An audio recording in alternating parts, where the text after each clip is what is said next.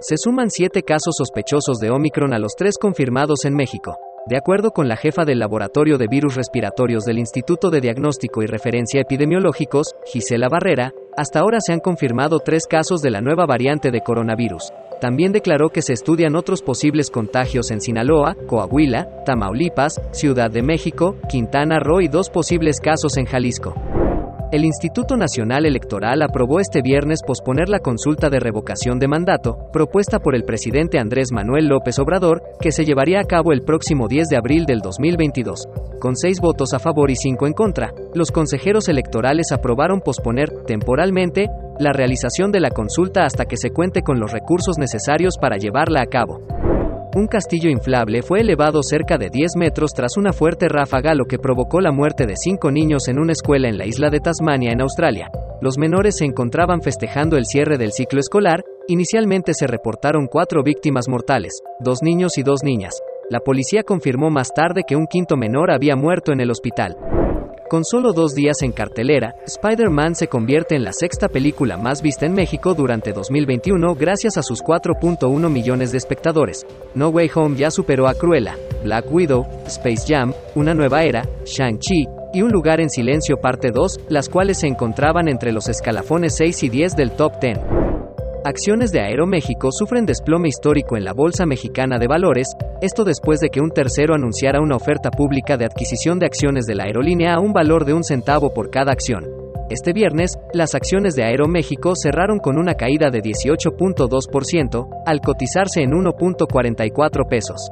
Corea del Norte conmemoró este 17 de diciembre el décimo aniversario de la muerte de Kim Jong-il con una ceremonia multitudinaria en Pyongyang, en la que enaltecieron la figura del actual líder y de su padre.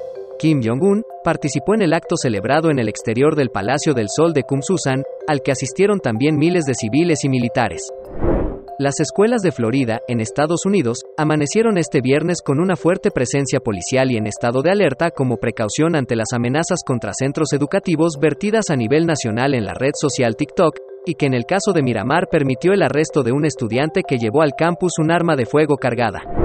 Las jugadoras de Tigres rescataron este viernes el empate 2 a 2 ante el Monterrey en el primer partido de la final de la apertura de la Liga Femenil del Fútbol Mexicano.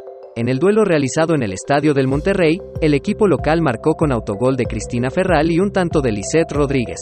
Por Tigres anotaron Greta Espinosa y Stephanie Mayor. Con dicho resultado el título del torneo se definirá el próximo lunes en el estadio universitario.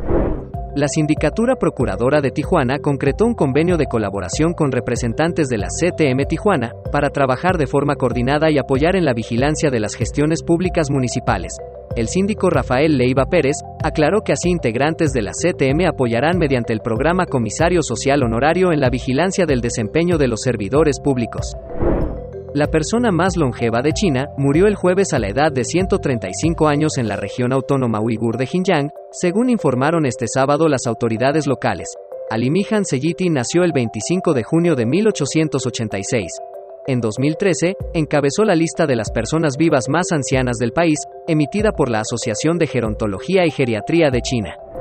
Estas fueron las noticias más destacadas hasta hoy. Que tengas un excelente sábado y no olvides seguirnos en nuestras redes sociales. Búscanos como garabato.info. Hasta mañana.